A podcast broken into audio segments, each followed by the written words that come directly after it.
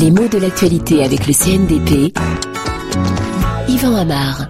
Les jurys sont à la une à New York avec l'affaire Strauss-Kahn, à Paris au Sénat ou encore à Cannes, au Festival du film. Le mot est dans tous les esprits, presque sur toutes les lèvres. En effet, on a entendu dire qu'un grand jury déciderait si DSK devait être jugé, c'est-à-dire est-ce que les éléments sont suffisants pour qu'il puisse être mis en accusation.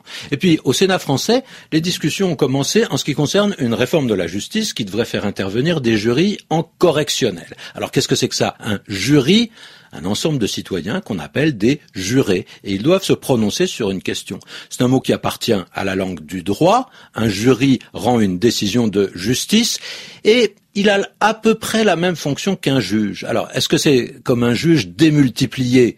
Un petit peu. Sauf qu'un juge, c'est un magistrat professionnel, il a fait des études de droit, il est formé, alors qu'un jury est un ensemble de citoyens tirés au hasard qui n'ont fait aucune étude qui les prédisposerait à siéger dans une cour de justice. En France, les jurys sont convoqués quand il y a des procès d'assises pour juger des crimes. Quand on est en correctionnel en face de délits, on considère que c'est moins grave. Ce n'est pas un jury qui décide, mais c'est un juge. Et c'est bien ça qui est peut-être en train de changer. Alors, on voit que ces mots juge d'un côté et jury ou juré de l'autre se ressemblent un petit peu.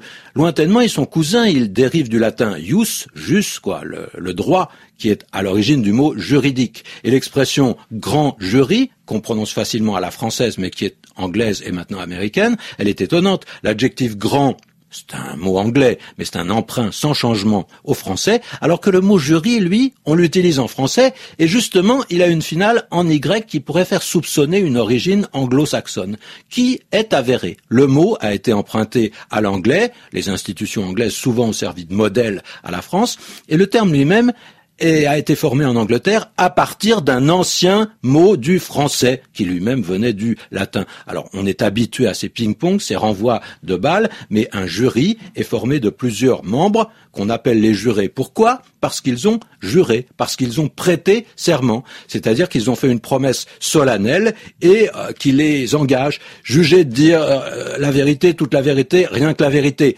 Levez la main droite, dites je le jure. On voit bien que cette formule qui a été popularisée par le cinéma montre l'importance du rituel, de la parole. Alors c'est pour les témoins, hein, ça, mais c'est quand même un petit peu la même chose. On n'est pas encore, quand le mot apparaît dans la civilisation de l'écrit, de la signature, on est beaucoup plus encore dans l'oral, dans la parole donnée, ce qu'on a juré.